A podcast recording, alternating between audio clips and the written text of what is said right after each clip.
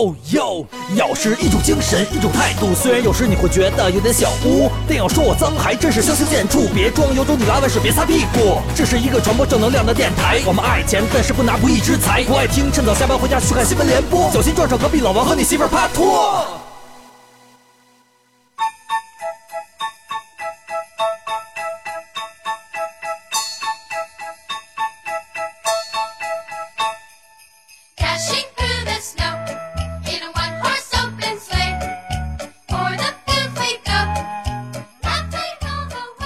是一年圣诞节啊，哥俩。嗯这不知道从什么时候开始呢？似乎我们身边除了清明节以外，哈，好像所有的节日都能被情侣过成情人节，是吧？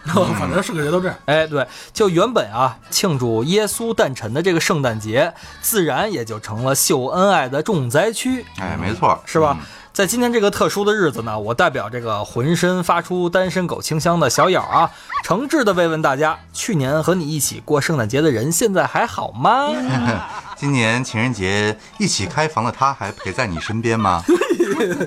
即将到来的圣诞节和跨年夜，你又准备如何度过呢？如果不知道和谁过或者怎么过，欢迎添加我台小咬微信号 Yokers Y A O K E R S，他会拉你进入咬克斯微信群，与一帮像李老师一样的单身汪啊，商量一下大家怎么 happy 一下，娱乐一下。是吧？抖擞抖擞精神啊！哎，不知道是不是年龄大啊？这个感叹物是人非的同时呢，其实更想被甜到齁的故事所安慰住。哎，正好今天啊，我们小咬联合呢，就私下征集了一些网友和咬客的这个圣诞故事。哎，没错，啊，可以和大家分享一下，也回顾下你的圣诞。哎，刚才我看了一下那个文案啊，看了一眼之后，哎，一瞬间我都硬了。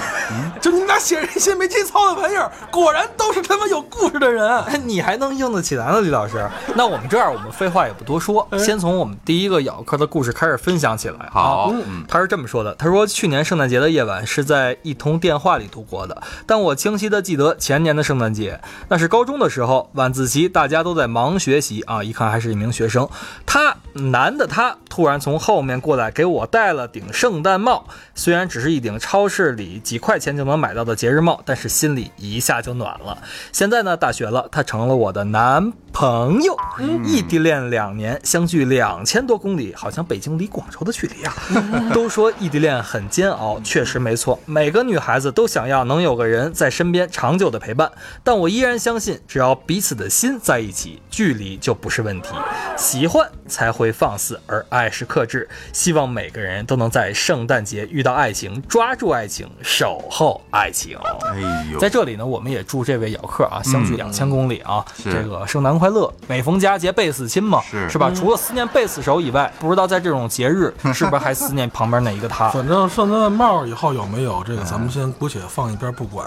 距离毕竟比较远嘛，哎万一他有什么出格的时候，希望你给他一顶原谅帽。啊，我记得这两天微信哈，好像就是艾特那个微信客服说我要一顶圣诞帽，是不是？就能给咱们头头像扣哎上一，个。变成一个小圣诞帽了。王总，我要一顶绿帽，你敢给我吗我吗要？一顶原谅帽。我要你敢给别我别我要一 condom 行吗？你要戴脑袋上是吗？对对对。哎，王总，微信客服疯了，你知道吗？你有没有像这位咬壳一样很长吧？因为这个圣诞节其实是现在年轻人嘛，算是八零九零零零开始过的一个新节日，嗯是吧？你有没有这个相距这么远？有啊嗯，海内存知己，天涯若比邻的这种。就是确实有你当时跟王夫人相距两千多公里的时候，啊，不是不是王夫人，小芳，对，他们在 南方南方嘛，啊就是一般你怎么处理这个关系？那你就直接赶过去吧，赶过去，赶过去，对 赶过去，赶。然后给他一个惊喜。对啊，是吧我觉得双方需要有这种惊喜，所以突然一开门，发现别人在那儿，怎么办？王总呵呵了。原谅帽，这有点尴尬。我觉得这个尽量的还是能够给远方的一个他一个惊喜，毕竟分隔两地是挺不容易的一件事。真挺不容易的，能坚持真是一种。你除了送过这种人肉的惊喜以外，还送过别的什么？人肉把自己包起来了。对，你不自己过去，就相当于给他一个真实的惊喜嘛，啊，是吧？你还送过其他的什么礼物？其他惊喜呢？就是我记得那时候通过咬电台送过惊喜，咬电台送过惊喜。哎、对，咬电台录的节目就是一个，我在每期的节目里，就是你在东莞的那些事儿，就是 就。这是他妈惊喜还是惊吓呀、这是 这扯呢，这扯。好好好。嗯第一个故事讲完啊，下一个，去年的酒很好喝，你还能再陪我喝一次吗？去年的拥抱很温暖，你还能再给我一个吗？去年的那个钟很给力，今年我能再点一次吗？对不起，涨价了，因为通货膨胀。哎，你又笑了 你又有故事是吗？没有，我没故事，我没哎。你这样啊，你假设你现在还没结婚，没对象，你还能想起那个过去一起过圣诞节的他和他们吗？那就能用刚才那位姚客说的，就去年的酒很好喝，然后你还能再陪我喝一次，有 这么想吗？我不知道有的时候会不会嫂子，哎，不是弟妹 弟妹记住了啊，惊喜啊！哎，不过是啊，你要说我印象中最深刻的一个圣诞节啊，大 party 吧算是，那会儿跟王总还同居的日子呢，算是那会儿还有有几个朋友，咱们一起去世贸天阶，对？对对对对那会儿开着你车，一小车里挤了好多人，嗯然后巨堵，当天根本都开不动，后来我们就改走着了。嗯到世贸天阶，哎，赶上十二点一块儿倒数，哇塞，三二一，快他妈走，冷死了，我操，是吧？你当时要把酒言欢一姑娘，都是为你凑的这么个局哎，不是不是不是，为你凑局了，然后王总还开车挤着那么多人陪你去那儿冻着倒数。你这样，李老师心里不平衡了。一会儿我们就去花家地，哎是吧？在今天这个特殊的日子，对花家地倒数哎，哎主诞生的日子我们一起去花家地帮李老师圆另外一个生命的诞生，好不好？哎让那个生命跟主一天生的李老师高兴不高兴啊？哈利路亚。我接着往下说啊。去年圣诞节那天是我美术高考的日子，天气很冷，很早就排着队在考场外背着画袋等着考试，那是很让人难忘的一天。一看是一位艺校的考生啊，每天七点画画到凌晨一两点，虽然累，但是为了不辜负自己，很努力的去完成作品。去年圣诞，很多人陪我一起度过，同一个考场的考生、老师，还有画室的朋友们，那一天很温暖。你瞧瞧，这就应了刚才我说的那个了，是吧？跟朋友一起过圣诞是很温暖。嗯，王总很难回北京一次啊，今天是我们三个人共处一室来录这期节目，我们也真诚的希望王总呢能多跟我跟李老师是吧，常回家看看。哎，常回家看看。一起过过圣诞，是不是？我发现这个人逢喜事精神爽啊。王总可能最近是爱情事业各方面都，呃多少丰收都不知道。丰收你瞧啊，这个发型也都留起来了，是吧？跟《悠悠白书》里边那桑园良田一样，是啊是吧？呃，没见过的这个百度一下啊，桑园良田，知道吧？我觉得那个哥们儿挺二的。这符合你气质吧？然后呢，这个身材也苗条起来了，是吧？是啊以前那个大什么勇敢的耷拉着，现在都没有了，全跑我身上来了，对不对？我压根儿就没有过，都都是你杜撰出来的。无风不起浪，事出必有因，天下没有不扣分的节目强嘛。效果，为了节目效果，为了节目效果。哎，这儿还有艺校的学生啊啊，我们学校就我们一个艺术班，在全校都很特别。去年圣诞节我们一起办艺术展，哎，这很有艺术气息哈。策划、采购、编排、手绘邀请函，请学校领导，然后被告知圣诞节不能搞活动，推迟到元旦了，才顺利举办了晚会，得到了同学领导的肯定。当时啊挺不乐意的，但现在想想呢，去年的圣诞真的很幸福。今年我们各奔东西，美术生、舞蹈生和音乐生连考完也要各自散去。但是无论将来如何，我都希望每个人都能保持永久对自己的梦想的热爱和追求，不忘初心，笃定前行。嗯，哎，王总，王总，你瞧，又回到咱们上学的时候，嗯，是吧？你能不能说两句话？你老那么我，是觉得就是也是能勾起我很多的回忆，就是哎，我们就想听你的回忆。等会儿，王总的意思是他跟很多艺校的学生有过回忆。我没有没有，不是跟艺校的学生有回忆，哎，就是你交没交过学美术的女朋友？呃，唱歌跳舞的也行。学美术的好像有，有过是吧？嗯呃，学音乐的有没有过？也有。也有过是吧？那看来你是音体美各个方面都有啊。学体育的也有我。这人有艺术细来胞，学体育的没有。来画我，你真恶心！我天，怎么画？画我！画皮，王总在那个沙发上一躺，知道吧？是肉肉丝跟杰克嘛？啊画我！我算知道王总为什么割掉身体某一个部位了。那会儿咱说了，画皮，后来分了。画皮！哎，不是你干嘛？哎，你说，你还是很清晰的告诉大家我割的是哪个部位，别让大家误会，不不不不，别让大家误会。反正我不知道，对吧，李老师？我也不太清楚具体细节。我割了个阑尾而已，哎，不是不是好不好，？知道也不敢说呀，是不是？都知道啊，所有搞艺术的人最开始的这个艺术作品，其实都是最真的，包括咱们那会儿上学的感情嘛，是吧？你瞧，就像王总这样的人，你说要咱比如说三十多岁才认识，他能跟咱成为朋友吗？他不可能跟你交心啊，对啊。有些话他不可能跟你直说，他肯定就看不起咱们，是吧？觉得咱们是臭狗屎，咱们是垃圾，下三滥咱们是，level 很低的人，低档。咱们就不配跟王卓超这种人同日而语，嗯你知道吧？扯吧，你就嗯。所以呢，就是我觉得啊，刚才那些学艺术屌课吧，其实他们真的都现在还很幸福，嗯是吧？还能活在一个就是很懵懂的时期，是是吧？王总可能懵懂的比较短啊，嗯刚生出来仨月，可能就 就明白事理了，是吧？就开始做一些人之常事了。我怎么我怎么觉得我还挺晚熟的？哎没有没有没有，没有我们继续说咬客留言啊。第五个，嗯，对于我这种单身狗还没有另一半呢，这李老师写的吧？嗯，我想对还没遇见我的他说，能不能快点找到我？我想有个人陪我过圣诞，这是不是你写的这不是我写的，但是我特别能理解他的心情，啊？就是这样，因为你已经这样三十多年了，单身狗都是这种心情，就是最怕过节，最怕过年，哦对吧？要不然说有双十一专门为单身狗设立的那么个节日呢，对吧？没事，以后清明节我们陪你过。你跟这有什么关系？可是你现在已经有花家地了。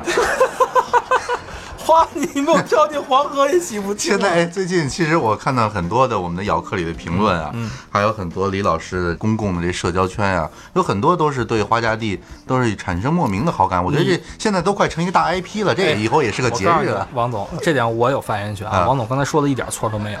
你呢事务繁忙，不在我们咬客群里边儿。我呢虽然在咬客群里边，但是不怎么说话，但是我会监视他们。嗯李老师天天聊骚，哎，真的，这不是最近给咱咬客在那个喜马拉雅上嗯投票、嗯是吧？投票，李老师说投够三十票截图，我加微信、嗯是吧？投够五十票，我给你发什么照、哎是吧？投够一百票，咱们直接是吧？花家地什么、哎说到这儿，双双酒店。说到这儿就应该跟大伙儿说一下，你们赶紧去投票去啊！啊一天有几票来着可以投？喜马拉雅最喜爱的主播是吧？可以投五票对啊！如果你不知道在哪里投，可以关注我们的小咬微信号 Yokers Y A O K E R S，进入他的朋友圈就能看到投票的方法了，是吧？虽然我们也不指着这票活着嘛，但是毕竟你喜欢这节目嘛，让我们看到咬客有多强大嘛，是吧？看别的主播一呱呱好几万票，我知道都淘宝买的，是吧？要 要不然就充充积分送的，是吧？我们这全来真的，是吧？你瞧，我们至少加小友朋友圈的啊，据我所知啊，这个三五千肯定得有的咬客，是吧？你们这三五千咬客，你瞧现在建群都建到。欧群了欧群了，A B C D E F G H I J K L M N O，是吧？这多少个群了？大家掰着手指头数数，展现一下你们的力量，好不好？让我感受到你们的温暖，让李老师这种单身狗在这个寒冷的日子没那么难过。反正就是一人报销五十票，对吧？嗯，什么赔什么的无所谓。哎，哎，这边我看好像还有一个故事啊，哎说这个五年前的圣诞啊，我们机缘巧合相遇、相知、相爱了。四年前的圣诞，你带我见了父母；三年前的圣诞，我们走进了婚姻的殿堂啊，这还是一个挺美好的故事啊。哎两年前的圣诞，我们有了一个小 baby。去年的圣诞呢，我们的 baby 一百天了。以后的每一个圣诞，我们都要在一起度过啊。然后他底下有一个留言说：“陪伴是最长情的告白哎，不求轰轰烈烈，但求细水长流。说实话，很幸福。嗯，很温暖对吧？嗯在李老师这样的人看来，他不懂，因为他不是人，是吧？他这不知道李老师都是追求轰轰烈烈的。李老师追求一瞬间的快感，这一瞬间，我在我在想一个问题，就是两年前的圣诞你们有了小宝宝，啊去年前的圣诞你们小宝宝过一百天，就是这一年的时间里，小宝宝刚活了一百天，这是不是？人没准又生了一哦个。哦，快马加鞭，知道哦，吗就？这么着我的那。是他的宝宝。十月 怀，胎我我们发现了一个惊天的秘密，我十月怀胎，终于有人的圣诞帽变成了绿色。原谅帽。你是国安球迷吗？哎，咱们说了这么多啊啊，就是大家今年都吵吵着啊，要去什么过圣诞过圣诞。嗯，可是你们知道这圣诞节到底是怎么来的吗？你们就过。这其实这一年一度的纪念这个耶稣诞生的节日，圣诞节不是都就大家都知道 Christmas 对吧？哎又称又称为 Xmas。哎，又称耶诞节，是不是啊？西方这个传统，我觉得大家都应该比较熟知了嘛。对，王总说了嘛，是吧？这是基督教的节日，对吧？说白了就是主的生日嘛，是吧？既然是西方的节日呢，今天呢，我们就和大家一起来聊聊，看看人家传统的基督教国家是怎么过圣诞节的，嗯是吧？我们比如说先来说美国吧，这个美国人过圣诞节呢，就比较看重家庭的布置啊，大家都看美国电影是吧？嗯各种美剧，一到圣诞节，呱呱呱。各个从五湖四海的这个亲朋好友，就是亲人嘛，算是全都聚到家里边儿，哎，就跟咱们的年三十儿其实是一个道理。而且就是经常是咱们从那个影视作品你能看见，嗯那一天呀、就大家各种商店肯定下班都特别早。嗯，你要是没买什么圣诞树，没有提前做好准备的，那你就 out 了。对，就跟咱们贴春联儿、贴福字儿一样这个安置圣诞树需啊要，提前。哎，在袜子里塞满礼物啊，或者吃火鸡啊这样的圣诞大餐，包括举行家庭舞会，这些必须得弄好了，这才有节日的气氛嘛。就是比如说，你要是在美国的话，那天如果你是单身狗的话，如果你那天想出去推个油的话，没有，这个这个话说的。关门。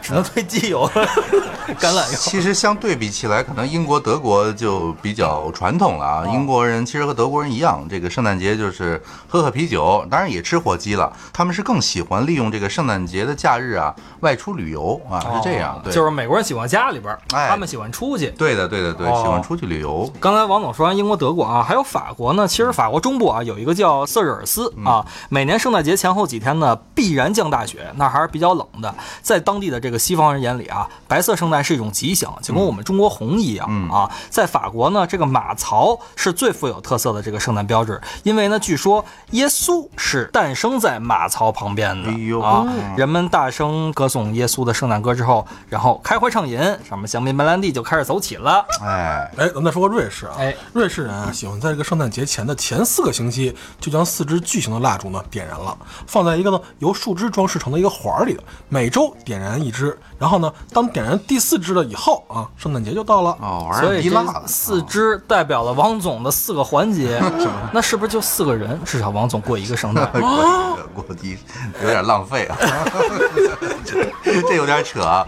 我们来看看澳大利亚啊，哎南半球这个对，呃，当时我记得去墨尔本的时候，那时候还赶上圣诞节了啊。我记得那十二月底的时候，是正当这个西欧各国他们寒风呼啸啊，那时候在欢度圣诞节的时候，澳大利亚那时候正是热不可耐的这个仲夏时节啊。哎，对，其实我特想听听王总讲讲，在那边儿你说说这个完全不一样的节气，是吧？就跟海南人过春节那种感觉似的，我估计。其实那个时候，我记得澳大利亚的圣诞节到处可以看见光着上身啊、大汗淋淋的这个小伙子和穿着这个超短裙的姑娘。啊哎呦，我要反了都刺激啊！光着哎上光着上身，大汗淋漓的姑娘，我穿着超短裙的小伙子。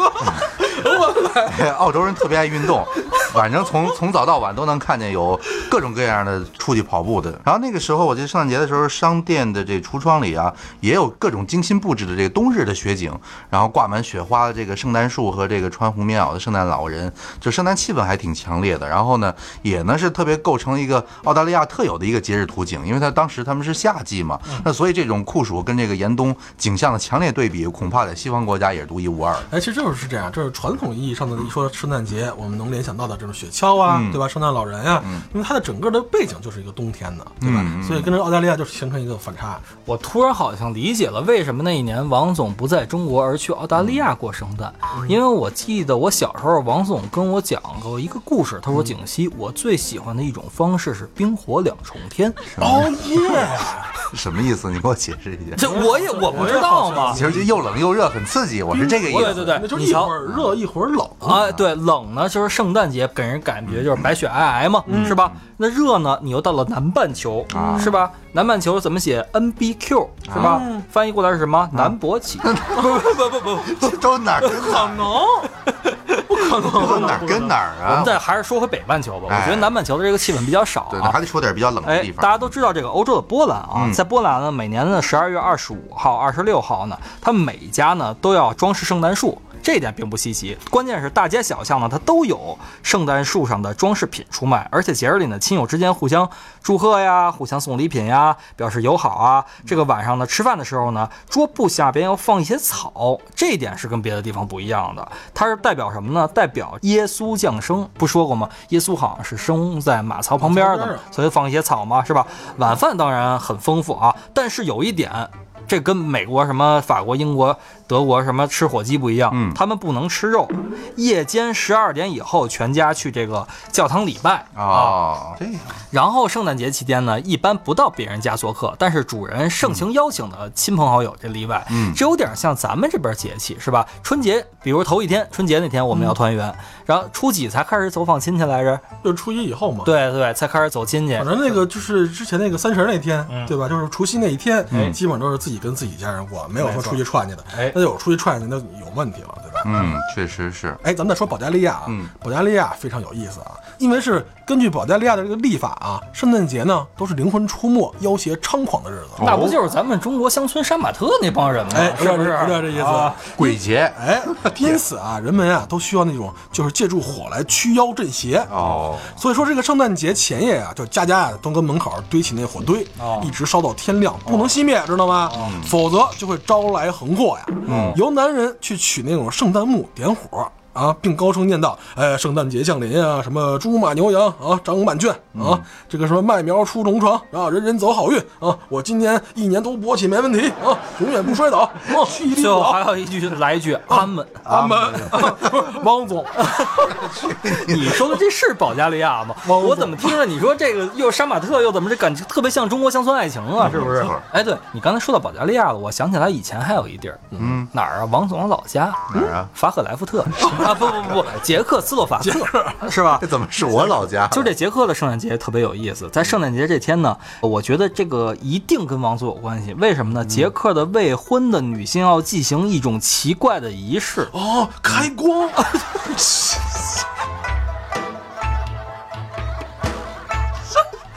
不是不是，这他们举行这种仪式呢，就是看看自己来年能不能找到如意郎君。这确实也跟开光有点这意思，是吧？开了光了，没准就能找着了。这个女性，她们背朝着屋子大门，然后呢向后扔出一只鞋。要是鞋跟儿指着大门的方向，那么看来来年她还是单身；哦要是鞋尖儿指着大门的方向，那意思能走出去了，那么她就要庆祝自己的好运气了。是，回头李老师也试试，看是你门口捡鞋鞋去，哎，看鞋尖儿还是鞋不不不你你这叫搞算破鞋。就这意思。去华家地搞破鞋。呸！什么华家地？对对对，哎，有一个很寒冷的地方，我不知道是你啊还是景琦老师有一个俄罗斯的一小伙伴儿，是不是？啊，明年世界杯举办地嘛，对呀，对呀，对对对啊。明年我们还准备都去世界杯呢。哎，这挺好，哎这挺好哎，那景琦老师，这个俄罗斯这过圣诞节一般的是怎么个风俗啊？反正据我所知啊，这也是俄罗斯的朋友老毛子跟我学的。那和其他地区不同呢，因为俄罗斯的圣诞节它是在每年一月七号，它不是在一月二十四号平安夜、二十五号圣诞节。因为罗马教会呢使用的是罗马的，它叫儒略历。按照这个东正教的教规呢，在圣诞节前夜啊到来之前是斋期。大家都知道斋期吧？这个俄罗斯人会守斋四十天哎。到了圣诞节前夜这一天呢，人们要参加这个祷告仪式。接下来呢是十二道菜肴的圣诞大餐啊，每一道菜都是用来献给耶稣的十二门徒中其中一位的。啊，反正就是斋节一过，就各窝头家开始喝了，咚咚咚咚咚咚咚咚，报复一下以前贫穷的日子。对对，你别老说我，你说说你那个最想去的那个地方，阿姆斯特丹阿姆斯特丹，哎，荷兰，对吧？该说说荷兰，这个王总肯定有发言权。啊，荷兰是挺好的啊，哎就是安乐死合法呀，然后这个什么也合法呀。橱窗女郎也合法，我替他王总翻译一下。但是咱们今天说的是圣诞节，好吗？啊，咱说说这个橱窗女郎，荷兰的圣诞老人啊，叫 Center Class 哦我听着像一超模的名字。哦，我也认识一个超模叫 Fuck Left，不是不是，他有个伙伴呢叫 Habit 啊，这两个家伙呢，每年出现形象都是会坐着这个蒸汽轮船，给今年表现乖的孩子送去这个糖果跟各种坚果，然后这个孩子们呢，则要在这个鞋子里呢塞满稻草和糖喂给马吃，哎，有这么一个好像他。们这跟这个马槽啊、马呀，可能还真有关系。嗯，所以这个耶稣在哪儿诞生的，可能还真有待考究一下啊。但是我们刚才说了半天了，我觉得我们一定要说一个地方。这个地方是圣诞老人出生的地方，也不是他出生吧，就是他行走居住的地方。哎，那不是瑞典吗？那就是离北极圈最近的地方，算北北欧那几国吧算什么瑞典呀、挪威啊、嗯冰岛啊，丹麦对芬兰、丹麦这几个国家其实都算上了。这应该很有意思啊，毕竟是这个北极圈附近圣诞老人的家乡嘛。这过圣诞绝不仅仅是这个一天一夜一顿大餐的这么一事儿哈。哎，而且啊，每年啊，从十二月二十五号往前数前四个礼拜，嗯就跟咱们说那国家一样，对吧？嗯就是叫基督的降临节。哦而，在这一天啊，大多数瑞典国家啊，什么都会那种比较忙碌啊，嗯因为到时候如果天黑了，你窗帘还没挂出那种什么圣诞星星啊，嗯还没摆出那种烛台呀、对吧？那你绝对会被邻居鄙视的。嗯，不好意思跟人打招呼，是吧？反正我觉得跟咱中国节气一样吧，他们这边其实西方的节日算日子也算得挺准的，尤其是北欧这边啊，可能是因为圣诞老人的家在那边有关系。是这个一般圣诞节后呢，第二十天，大多多数的瑞典家庭也会很忙碌，因为如果这天之后呢，家里的这个圣诞装饰还没有撤掉的话，也会被鄙视的。哦就跟你该摆的摆出来，春联呱呱呱福字贴出来了，是吧？这个都到清明节了，你还在那儿贴着呢，这个不行啊，这个不行，就跟这这这意思是一样的。呃，也就是说，这瑞典人每年都会花超过十二分之一的时间来过圣诞。那基本上一个多月了得。是啊，就是之前要准备，然后按时装上，按时撤下。那就是倒数呗，他们天天的就得一天一天的，一周一周的，慢慢慢数，而且这个倒数也要倒数的有情调、有趣味，对吧？嗯。哎，我看过一报道，说什么他们经常这个倒数的时候摆上四支蜡烛，然后就是刚才说的一样，摆个蜡烛啊，对吧了解，一周点一支啊，对，所以代表了王总的四个姑娘，是不是？你哎，的第三支了，那你不能来了，这就只让他伺候我，翻的是他牌儿。对，就跟咱们期待春节的来临嘛，是吧？不管是几天、几个月、几周的这种倒数，和这个几秒钟的倒数其实是一样的。啊咱每次一过这个跨年，是吧？五四三而二一咱，们其实也有，你仔细想想，比如说快过年之前，是不是还有个小年儿？哎你小年儿一到了以后，就差不多了，心里就开心了，是吧？有底了。二十四节气往后倒嘛，是吧？大寒、小寒，是吧？三九，是吧？刚才说的是北欧的第一个关键词是倒数，哎是吧？是还有一个它就是传统。哦，呃几乎啊，每人家儿啊，在北欧的时候，它都有自己的一个圣诞百宝箱。嗯它这百宝箱里包括圣诞树的挂饰，啊，圣诞星、小摆设、小玩偶，小玩具哎哎，对，就王总那些小玩意儿，小康的是吧？啊你的啊，圣诞的餐具是吧？到的时候一样一样拿出来，皮鞭、蜡油，不不不不，呃就是那些小玩具啊。新喷雾，哎，我告诉你，这些东西都是有来头的，都是王总年复一年积累下来的好物件儿。哎呦，盘的盘的十五乘八了大，你知道吗？哎，买新的都不稀奇，是吧？这里边必须有故事，你知道吗？有 祖母级的传家宝才是真正让人自豪。我觉得啊，因为这个瑞典离这圣诞老人离得近，所以呢，他们瑞典人在这个二十四日平安夜呢，就会收到这个圣诞礼物。那很多传统不都从那儿来的吗？不用像这个美国人那样一直等到什么二十五号早上。啊，当然，他们的礼物肯定是用心挑选的嘛，啊，包的也很精美，放在这个圣诞树下，等着这个平安夜里的圣诞老人来分发。我觉得这都是他们的一个传统，哎也沿袭到世界各地的。而圣诞老人对于孩子啊，就像咱们王总对于咬客一样，知道吗？只要圣诞老人在，世界就不会太糟。对对对对，这一点说的确实是啊，各位咬客，你们想向王总膜拜吗？想跟王总一块儿过这个圣诞吗？想把你们的祝福传到王总的耳朵里吗？想收到王总的大红包吗？欢迎添加我台小咬微信号 Yokers Y A O K R S，加入咬克斯微信群，你就有机会能跟王总一起来视频过圣诞啦。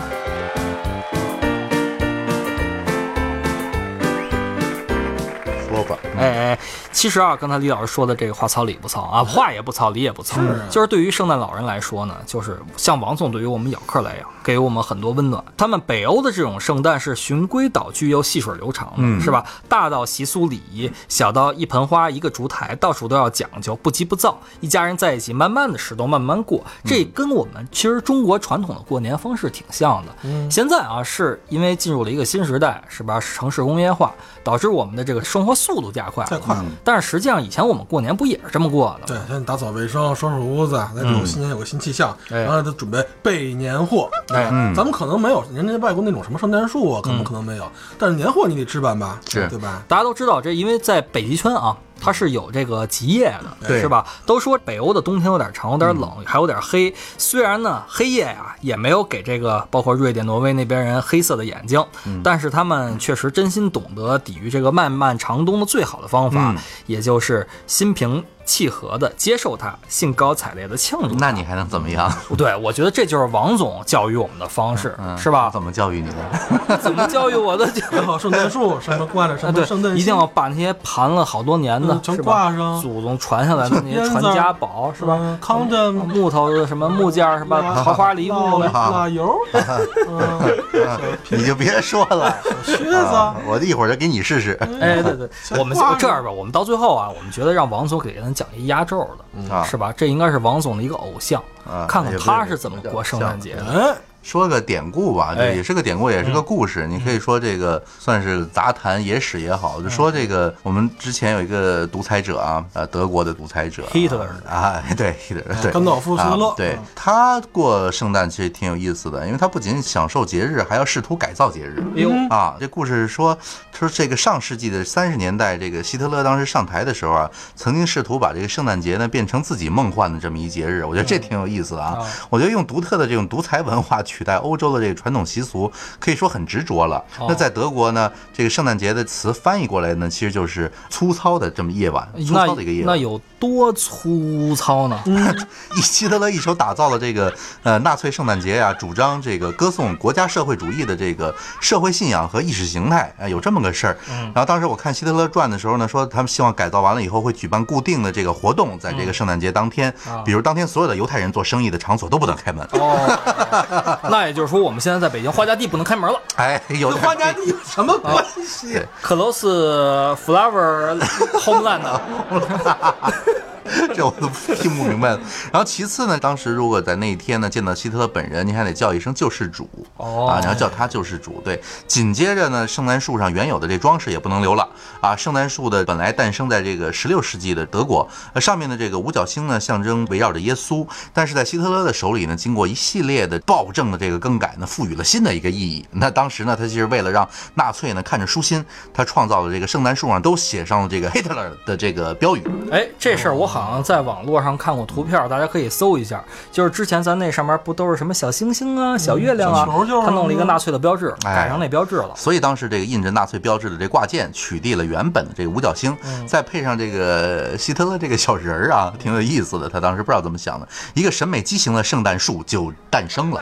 就是说，这个独裁、专政、暴制的这么一个人上台以后，他想把这个节日改成一个自己的形象，啊，得有多大的权利啊！不是，但是呢，其实希特勒这个本人啊，他还是喜欢圣诞老人的。嗯对这这是真事儿。是是是每年呢都有专门请来的圣诞老人为他助兴，是吧？嗯当时他们这个德国的宣传部长也是德国的一个纳粹时期的戈培尔，被称为这个宣传的天才嘛，因为他是一个宣传机器。那他当时在这个圣诞节当天，给他亲爱的妻子送上了一个亲笔写的这么一个明信片啊，然后他的这个妻子大概不会想到啊，不久之后他的丈夫呢会毒死他们六个孩子，然后带着自己奔赴黄泉，因为二战失败了嘛。